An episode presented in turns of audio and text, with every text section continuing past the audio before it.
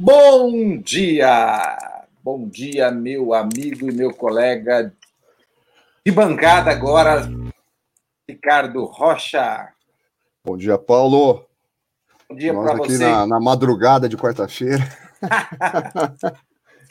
Bom dia para você que está aqui de manhã com a gente nessa madrugadinha, 7h17. Essa aqui é a nossa live de apenas 37 minutos para você que não tem tempo a perder. Eu sou Paulo Milreu, especialista em estratégia de marketing digital, empreendedor e investidor em startups. Estou aqui com meu colega aí, meu amigo Ricardo Rocha, que é economista, consultor financeiro. E a gente está aqui todas as terças-feiras analisando aí estudos, pesquisas, relatórios e aí cenários desse nosso mercado. E hoje nós vamos analisar o que, Ricardo? Quartas. Opa, toda quarta-feira. e hoje nós vamos analisar o que, Ricardo?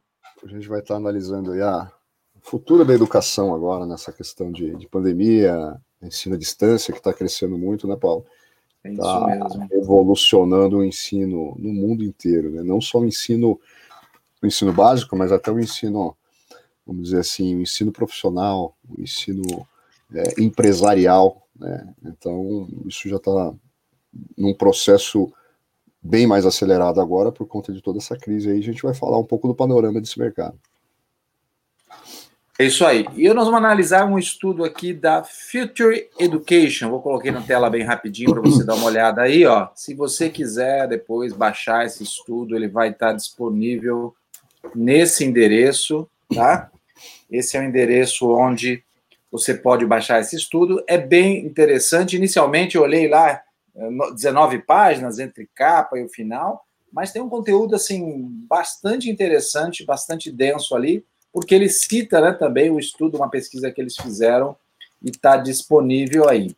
E logo de início ele faz uma citação bastante interessante que é Uh, o futuro da educação brasileira pós-pandêmica será impulsionado por grupos educacionais, escolas com gestão profissional, uma equipe altamente qualificada em aprendizagem, edtechs, áreas de treinamento e desenvolvimento de grandes eh, organizações e novos entrantes no B2C. Significa que, assim, é, na crise, né, geram oportunidades e aí novos entrantes vão começar a aparecer novamente aí. E, e uma coisa interessante, só para contextualizar o que são edtechs, né? É, muita gente não sabe, mas é um mercado que está crescendo muito. Edtechs são empresas de tecnologia da educação. É, o termo vem de Education Technology, né? Tecnologia educacional. E nós estamos falando aí de empresas. O som parece também falhando aqui. Não, tá bom. Nós estamos falando de empresas, tá bom? É, que desenvolvem soluções tecnológicas para ofertas de serviços relacionados à educação. Nós estamos falando de plataforma de ensino, nós estamos falando de cursos online, nós estamos falando de jogos educativos, sistema de gestão de aprendizado e edtechs, na maioria das vezes, são startups. Então é bom ficar atento que esses novos entrantes provavelmente são novas startups ou algumas gigantes que tem aí atuando nesse mercado também e que aos poucos pegam um, um, pedacinho da fatia das empresas tradicionais de educação que não estão atentas. E Paulo, o mais interessante é que isso não, não está sendo só privilégio das universidades, dos grandes centros acadêmicos, né, dos grandes centros universitários, mas as IES, né, que são os institutos de ensino superior, que são aquelas entidades autônomas, né, não, não é uma universidade, não é uma grande faculdade, mas é uma entidade ali, num formato mais enxuto, autônomo, e que tem a possibilidade de que está criando a capilaridade aí de, de, do ensino à distância também, está entrando de, de uma forma bem mais intensa. Quer dizer, não, é, vai, não vai somente ser o privilégio das, dos grandes centros acadêmicos e, e universitários, né? Isso agora esses novos entrantes, como você disse, também das, das plataformas tecnológicas, são os ETTECs, mas também os novos entrantes autônomos, né, que são as IS aí, isso vai, vai dar uma velocidade muito grande, uma capilaridade muito forte aí. É, e o maior desafio é para quem é, não está com uma visão clara sobre esse futuro de um mercado educacional que já vem aí se desenvolvendo neste século aí, há duas décadas é, é, principalmente, é, e não estavam atentos ao que está acontecendo, né? Porque cada vez mais esse cenário educacional vai ser digital, não tem como não ser digital, né? Eu mesmo dou aula na pós-graduação, nós retomamos a aula pós-graduação de forma online, não tem como a gente é, atuar hoje presencialmente nessa quarentena. E os alunos, né, apesar do formato não ter sido mais adequado, porque os alunos é, estavam ainda dentro daquela carga horária é, de oito horas num sábado inteiro, isso não é o ideal para educação à distância, mas os alunos aprovaram, os alunos gostaram muito, os alunos perceberam que é, é, pontualmente foi uma solução positiva e para eles confortável estudar de casa, não precisar se locomover, vários vinham de outras cidades. Então, é um cenário que presente já na vida de, do consumidor, do, do, do da população, muitos né, de, que já estão na, na faculdade gostariam, mas não é possível ainda porque muitas instituições não estão adaptadas a isso, né? É, e, e vai incluir bastante pessoas, né? Vai ser um processo de inclusão é, na educação muito forte. A gente está aí no, colocando num, num, cenário mundial, mais de 1,4 bilhões de pessoas não frequentaram é, até antes da pandemia da, da pandemia escola, né, o ensino, de alguma forma. Só no Brasil são 56,8 milhões de pessoas que não estão estudando o ensino básico nem o ensino superior, né? Então, acredito que, de alguma forma, vai impactar a inclusão dessas pessoas, é, até por conta da é, extinção das barreiras geográficas, né? Porque você pode estar, a instituição ela pode estar em qualquer parte aí do mundo e a pessoa acessando o conteúdo dessas instituições de ensino através do ensino à, à, distância. Então, isso vai ser um impacto muito forte.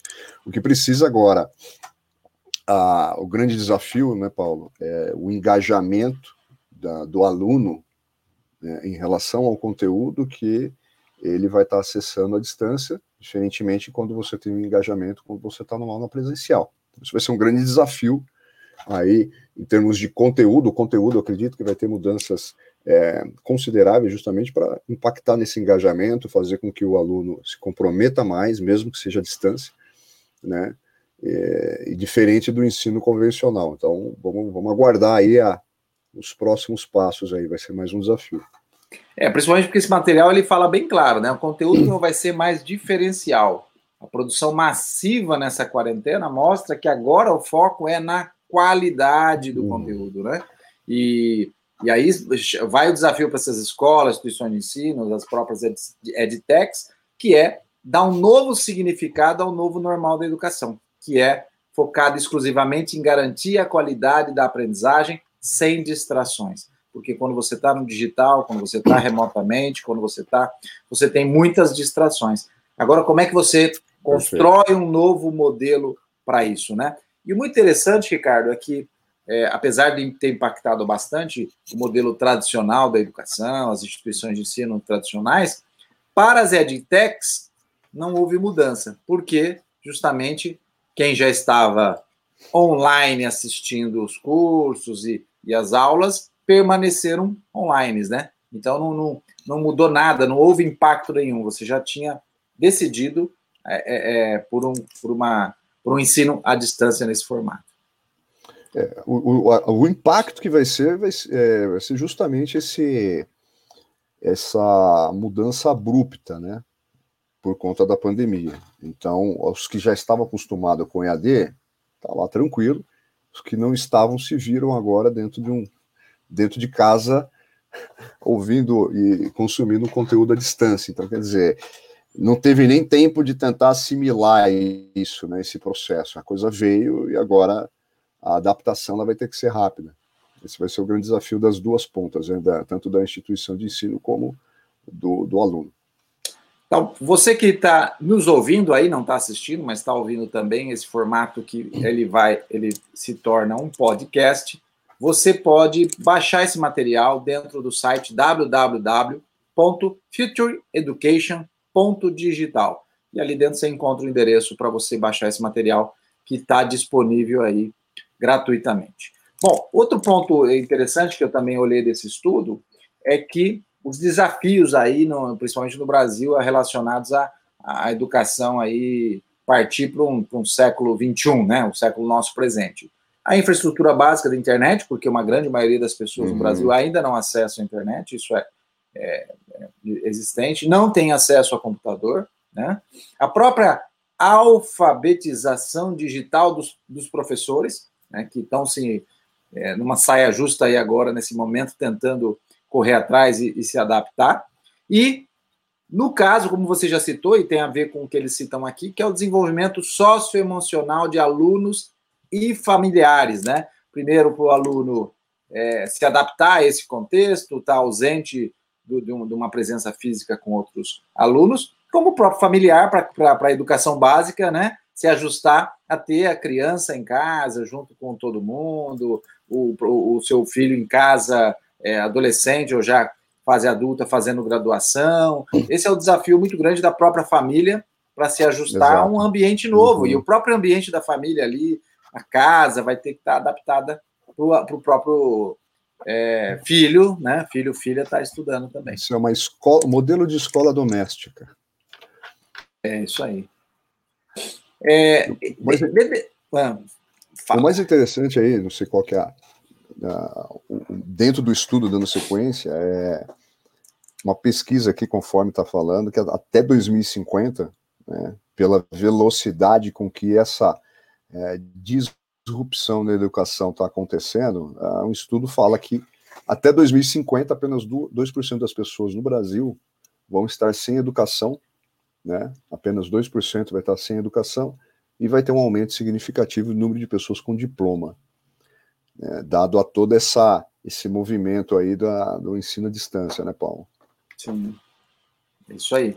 Uma mudança grande vai acontecer. É, esse material, ele cita uma pesquisa que a Future Education é, fez, né? Entre março e abril agora, que foi o período mais crítico da, da pandemia, com mantenedores, diretores, coordenadores de escolas particulares, instituições de ensino superior e fundadores até de EdTech. E aí ele teve alguns é, resultados interessantes, né? E, e, todos ali, de alguma forma, disseram que vai ter um impacto econômico negativo no setor educacional no curto prazo.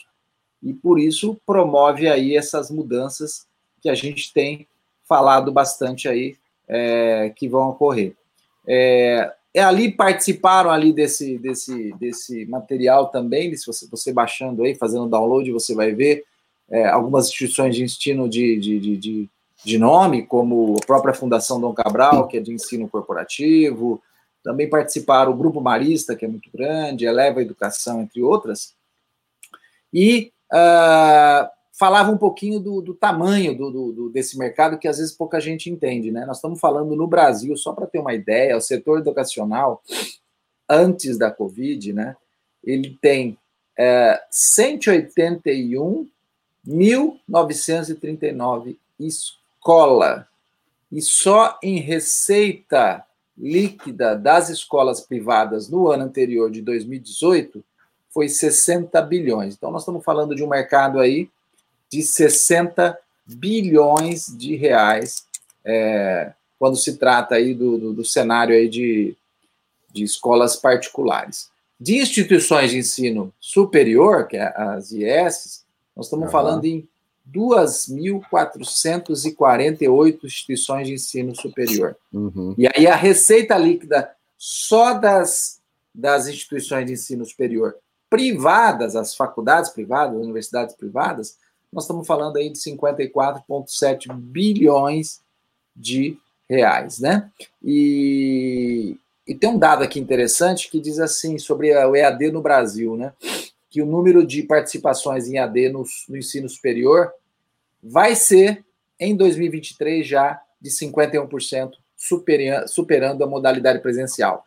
Então, eles acreditam, né? Na verdade, isso aqui é um dado pré-pandemia, dizendo que em 2023 51% já vai ser, vai ser online, já vai ser AD, então vai superar o presencial.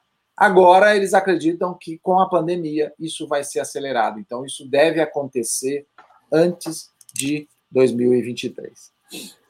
É, eles falam que nos próximos 24 meses a disrupção na educação ela vai ser profunda, né? Então, é um processo altamente acelerado aí.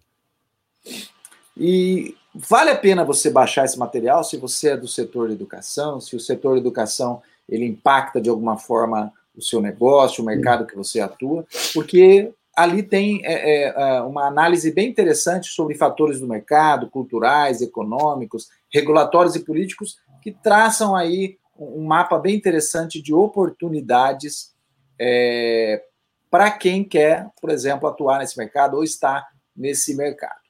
E tem um gráfico ali bastante interessante que eu gostei, Ricardo, que está na.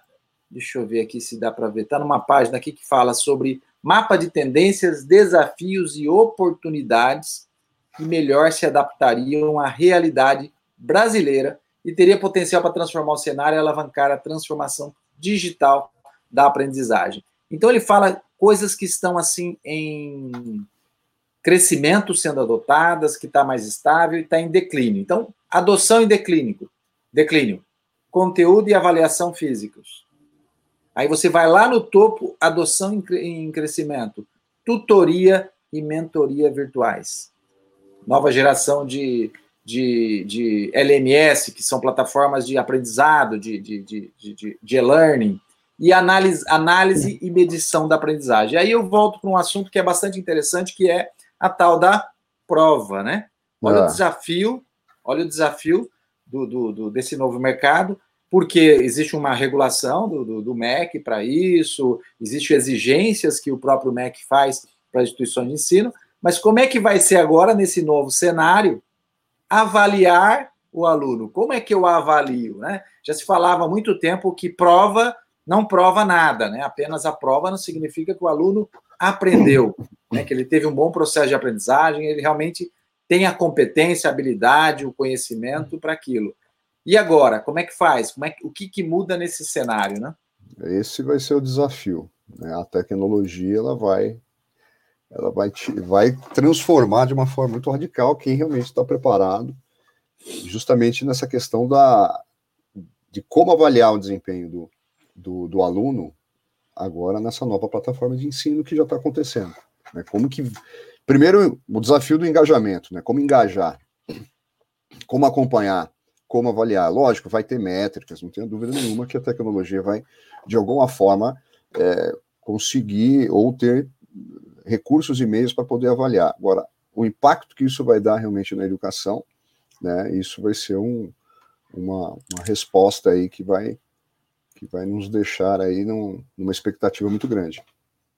É, é, tem, tem, um assunto que eu gosto bastante dentro do, da educação, do processo de aprendizado, que, que ele não acaba não citando no estudo aqui, mas eu queria colocar, que é o que se fala em termos de microlearning, ou microaprendizado, né? Uh, aquilo que às vezes é longo demais faz com que é, eu não retenha. Aquilo que, aquelas aulas cansativas demais faz com que eu não retenha. E aquilo que às vezes é curto, prático, objetivo, direto ao ponto, até mesmo com essa live que a gente tenta deixar ela é, objetiva em 37 minutos, aí parece que inicialmente, nossa, tem tanta coisa para falar, mas em 37 minutos não vai ser possível. No aprendizado também, assim, eu preciso trabalhar no ensino à distância, na educação à distância, com conteúdos mais curtos e objetivos. Quando você tenta. Drops, né? É, os famosos drops. Quando você tenta transpor para o online, a pessoa ficar concentrada numa telinha durante 50 minutos de sala de aula, é muito complicado. É muito complicado. Né? E, e, e, do lado do aluno, é complicado ele ficar ali concentrado sem as N distrações possíveis que o digital traz. Exatamente. Então, é muito, é muito mais real para ele é, receber essa informação de uma forma é, mais é, é fatiada, né, fracionada, e pode ser que esse seja um caminho. Do lado do professor, ele tem o desafio porque nessa nova modalidade de educação à distância, ele precisa ir para de trás de uma câmera. E ele precisa ir para de trás de uma câmera quando é assíncrono, né? O aluno vai assistir no momento que ele quer, ele tem que gravar. Então ele vai ter que ter uma nova habilidade, professor, né, uma habilidade midiática de olhar para uma câmera e falar como se ele estivesse falando com um aluno do outro lado. Quando Exato. você está numa sala de aula, né, eu estou numa sala de aula, eu sou professor, eu falo para 30, 40 alunos na pós-graduação, e quando eu falo para 30, 40, cada hora eu olho para um, eu tento você vai, interagir, você vai interagindo, conectando com o olhar, né? Exatamente. E quando eu tento interagir e conectar, são vários, e eu falo para vários. Quando você está no ensino à distância e a gente está aqui diante de uma câmera, a gente está falando para um. Porque do, na outra ponta, quem está me ouvindo é um aluno, é como se fosse uma aula individual. Não é mais uma aula coletiva em grupo. Então, veja o desafio do lado do professor. Me parece, Ricardo, posso estar enganado aqui, não me lembro no estudo se ele ter citado com profundidade isso, mas me parece que o maior desafio vai estar aí, dependendo da tecnologia, o acesso, computadores, internet, do lado, claro, do aluno, é, do acesso do aluno a essa tecnologia, me parece que do lado do professor já atuante no mercado, vai ser o maior desafio dessa mudança é, no mercado educacional. Pois é, esse aí não, sem dúvida vai, vai ser um. A gente vai estar assistindo aí bastante expectativa como vai ser isso. É, e, e, a adaptação vai ter que ser rápida, como é. É, as coisas empacarem no meio do caminho. Uma coisa vai ter que acontecer para que o resultado seja efetivo. E aí, no, no, no material aqui, mais por meio, ele está citando aqui os grandes grupos educacionais, e ele fala uma coisa importantíssima, e isso fica a lição aí para as instituições de ensino mais tradicionais. Se aproximem das startups. Né? Ele dá uma dica aqui. As instituições de ensino mais tradicionais precisam se aproximar das edtechs, das startups de tecnologia educacional, porque ele vai poder aprender com elas ou usufruir dessa, dessa tecnologia que eles têm. Então, olha só que interessante os maiores grupos educacionais aí no Brasil se relacionando. Cogna, que é o antigo Croton, né, que é o maior grupo do Brasil, um dos maiores do mundo, se não do mundo, que tem 2,4 milhões de alunos, ele ou se relaciona, ou deve ter no portfólio dele, 18 edtechs trabalhando com a Cogna. Olha que interessante. Bastante. A Arco, que tem 1,2 milhões de alunos, essa eu não me lembro dela, não me conhecia, que significa provavelmente que. E ela tem metade da Cogna. Provavelmente deve ser união de várias instituições aí, formaram um grupo, eu desconhecia. Ela tem três edtechs, né? A Eleva Educação, que tem 150 mil alunos, é focada na educação básica. Ah, essa ARCO é focada na educação básica. É, tem quatro edtechs. A Conexa, Conexia Educação, que também é da educação básica, tem 150 mil alunos, nenhuma EdTech. O Grupo Marista, é muito antigo, tradicional, tem 60 mil alunos, tem relacionamento com 10 EdTechs. Então, uma dica importante aqui, que é, que é feita por, por eles aqui, é justamente instituição de ensino tradicional se aproximar das EdTechs, porque as EdTechs trazem todo um conceito, uma tecnologia, uma expertise da educação à distância, dos processos de educação, da tecnologia junto com a educação. E o caminho é mais rápido, né, Paulo? Com a certeza. já tem, faz a parceria até, o institu até a instituição montar toda a plataforma de AD, de ensino à distância, é um investimento, é um tempo. Né?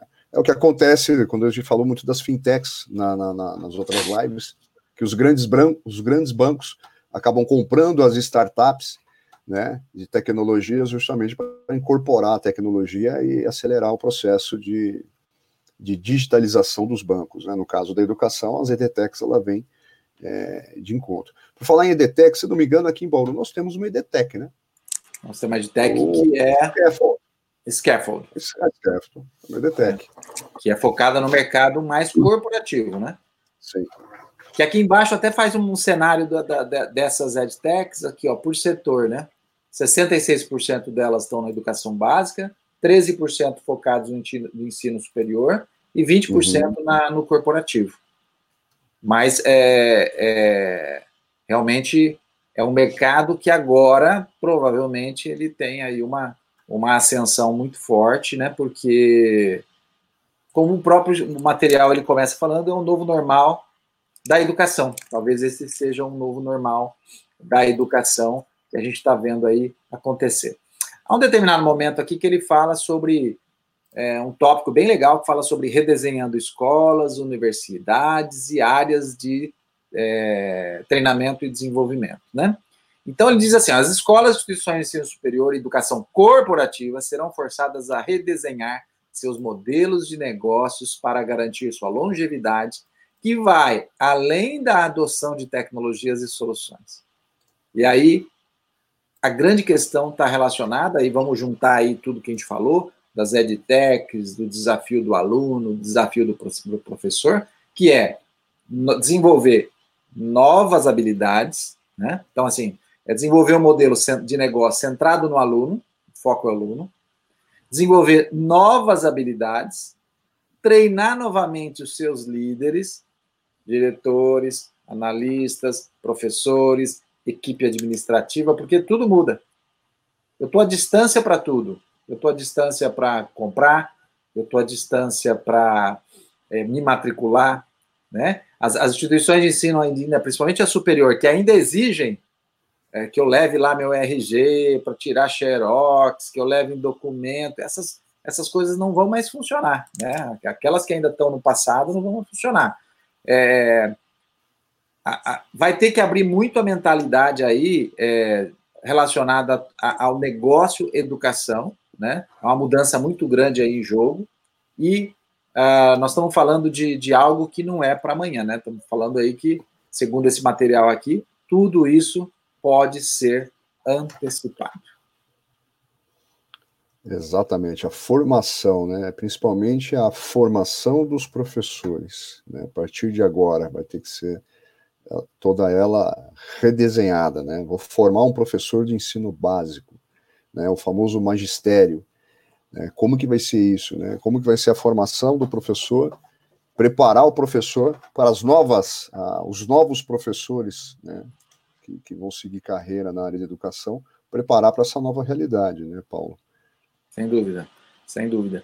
Ele, ele divide aqui é, essas mudanças em, em, três ondas, né? Que aí ele, ele faz, ele traça um cenário aqui. A primeira onda, ele vai falar dessa emergência causada por, por essa pandemia, essa surpresa, ninguém sabia que isso ia acontecer, isso muda tudo, né? As, as instituições não sabiam como agir, como colocar seus alunos em, em em, em, sala de aula de novo, né? Que sala de aula é essa? Que tecnologia é essa? Como é que a gente vai fazer? Como é que eu vou treinar meus professores para isso, né? Para garantir aí é, esse serviço prestado, porque foi contratado numa outra realidade, né? Como é que vou deixar todos esses alunos sem aula, né? Como é que eu vou garantir a, a qualidade de vida dos funcionários e tudo mais? Uma segunda onda é, que aí é começar o processo de mudança do seu modelo de negócio mesmo, mudança de serviço para esse contexto digital, é, e, e, dar foco nessa qualidade da aprendizagem, que é o grande desafio. Tem que ter alguém aí na instituição de ensino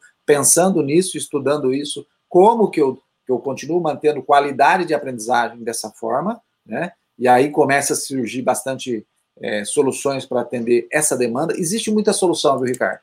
É que muitas vezes a gente não sabe ou uhum. não está atento a isso, mas existem soluções que você não imagina como funciona essa verificação de, de, de, aprendizado e tudo mais. Então, várias soluções, tanto brasileiras como, como estrangeiras aí, já atuantes no mercado, que é, é, gamificação dentro do processo de aprendizado, é, desafios dentro do processo de aprendizado, que fazem realmente o processo de aprendizado ter qualidade e funcionar.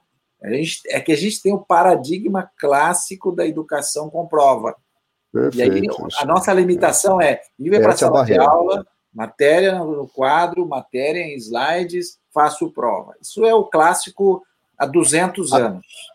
Até, até a prova para poder entrar numa faculdade, né? Que é também um processo é, muito criticado, né? Perfeito. É o vestibular, Esse nosso vestibular. famoso vestibular, né? Quer dizer, isso não, não qualifica não mostra se o aluno está qualificado ou não para ingressar naquela faculdade. Né? E a terceira onda que ele cita aqui, que é realmente esse momento de transformação, né? Que vai definir aí se as instituições de ensino vão continuar, né? Se elas vão realmente numa uma aprendizagem aí disruptiva, né? Realmente elas vão continuar e, e, e, e vão permanecer, né? Então, aí há, um, há uma necessidade de, de, de, redesenhar essas instituições de ensino, seja de nível básico, de universidades, seja da própria educação corporativa. Aí. Há uma necessidade para fazer um redesenho. Isso é fundamental. Uh, também no material, se você recomendamos aí que você faça download, ele vai citar aqui, inclusive, habilidades essenciais para o time de tecnologia educacional. A sua instituição de ensino, seja de qualquer nível, básico, é, ensino médico, é, ensino médio, é, superior, precisa ter agora pessoas, time de tecnologia educacional. Não é, não é profissionais de informática. É, esse é o ponto-chave.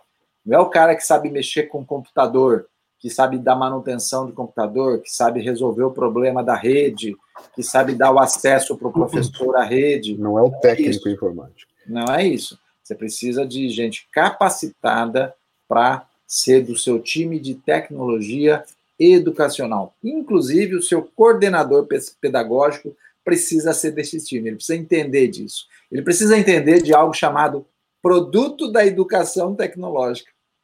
Olha só que interessante, o seu coordenador pedagógico precisa entender este produto da educação tecnológica. É aquilo que eu tinha comentado, né, Paulo?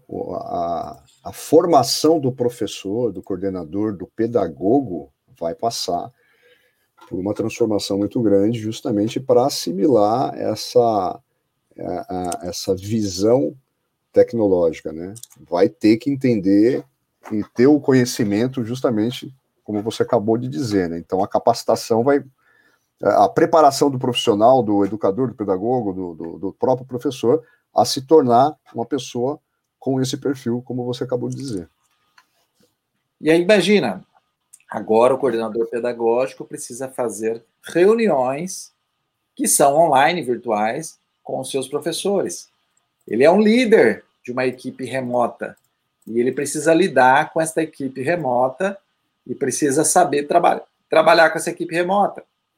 O professor agora vai ser selecionado também de forma remota. E olha o que muda, Ricardo, faz uma análise para mim o que muda na cadeia de uma cidade isso. O professor não precisa mais residir na mesma cidade para dar aula. Eu posso contratar professores para ensino à distância é. em qualquer lugar do mundo. Perfeito, isso vai impactar muito. Vai impactar então, agora, muito. a relação emprego na cidade para a educação, ela pode mudar muito. A fixação da renda também na cidade, né? Porque a pessoa já não, vai, não é um professor da cidade onde ele vai ser pago por isso e gastar seu dinheiro ali, vai ser qualquer um que tiver. Então, quer dizer, o impacto econômico vai ser, vai ser grande, né? É, vai ser, vai ser, vamos dizer assim, interessante uh, essa mudança. É, você está na sua cidade, mas você está conversando com um professor que é do outro lado do país, ou até fora do país, dependendo do conteúdo. Um professor que está viajando, e vai tá, e ele pode estar em qualquer lugar né, no momento que ele está dando a aula dele. Né? Você não, e aí você muda, olha só, então para a cidade, essa renda não vai existir na cidade, a família dele não vai estar lá. Se é um professor que vem de outra cidade, normalmente há muitos professores que viajam para dar aula. Ele não viaja mais, ele não pega um avião, ele não pega um ônibus, ele não pega o carro dele para se locomover. Tudo. É muito comum professor de pós-graduação viajar e ficar em hotéis os meios de transporte, a aviação, a companhia, a companhia aérea, a companhia de rodoviária, eh, os próprios hotéis, o impacto vai ser gigantesco. Eu posso ah, ter uma pós-graduação, uma aula magna de um professor lá da Espanha, de Portugal, dos Estados Unidos. A transformação vai ser gigante, Paulo. Vai ser um, uma experiência assim que difícil de a gente imaginar a transformação, mas a gente já consegue, já está acontecendo. Então, é, é, é, possível a gente traçar um futuro e o impacto que isso vai dar, né? que já está acontecendo. Esse material está disponível para vocês aqui, ó, vou colocar novamente na tela. É, para quem está nos ouvindo, www.futureeducation.digital. Aí tem um endereço maior também aqui, para quem está ouvindo no podcast, vai ficar na descrição para você baixar. Esse material é bem interessante, bem legal. É, apesar dele, inicialmente, como eu disse, olhar e achar que ele era curto, tinha apenas 19 páginas entre capa e contra-capa e final. Ele é um material que tem bastante conteúdo e ao final, na última página dele, na penúltima página dele, você tem referências bibliográficas. Você tem as referências de onde muitas das informações estão, porque se você é do setor de educação, você precisa baixar esse material e ler esse material e entender o que vai acontecer aí com o cenário da educação pós-pandemia, porque provavelmente ele vai ser acelerado mais do que você imagina. Você, como empresário, uma pessoa que atua nessa área, você, professor, precisa estar preparado para isso. Há uma oportunidade, né, Ricardo, também. Não é apenas uma, uma crise, um problema. Há oportunidades. É, o, transformação, o mundo sempre, desde quando o mundo é mundo, ele sempre está em constante transformação. A famosa lei de Darwin, né, dos animais, os, os animais irracionais se adequam a todas essas transformações, transformações, lógico, o ser humano ele vai se adequar, ele vai se transformar, ele vai criar novas aptidões, né, novas pessoas, né, o futuro aí da, da, das novas gerações vai estar totalmente diferente das gerações passadas, não tenha dúvida nenhuma. A transformação ela ocorre através de ciclos, alguns ciclos aceleram, outros ciclos já são mais demorados, mas nesse caso a gente está falando de um ciclo bem acelerado. Então é uma transformação que vai acontecer, inevitável, não dá para querer discutir algo que já é uma realidade e isso vai ser o futuro, não tem mais volta. Essa é a grande verdade, Paulo.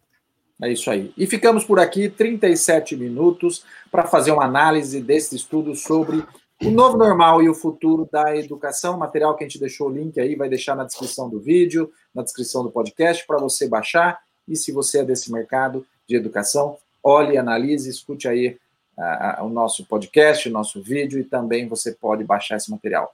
Ficamos por aqui, voltamos na próxima quarta-feira, né, Ricardo? Quarta-feira, Paulo, né? Terça. É isso aí. Então tá bom. Um abraço, Ricardo. Um Até abraço, logo, bom dia a todos. Tchau, tchau. Bom dia. Tchau, tchau.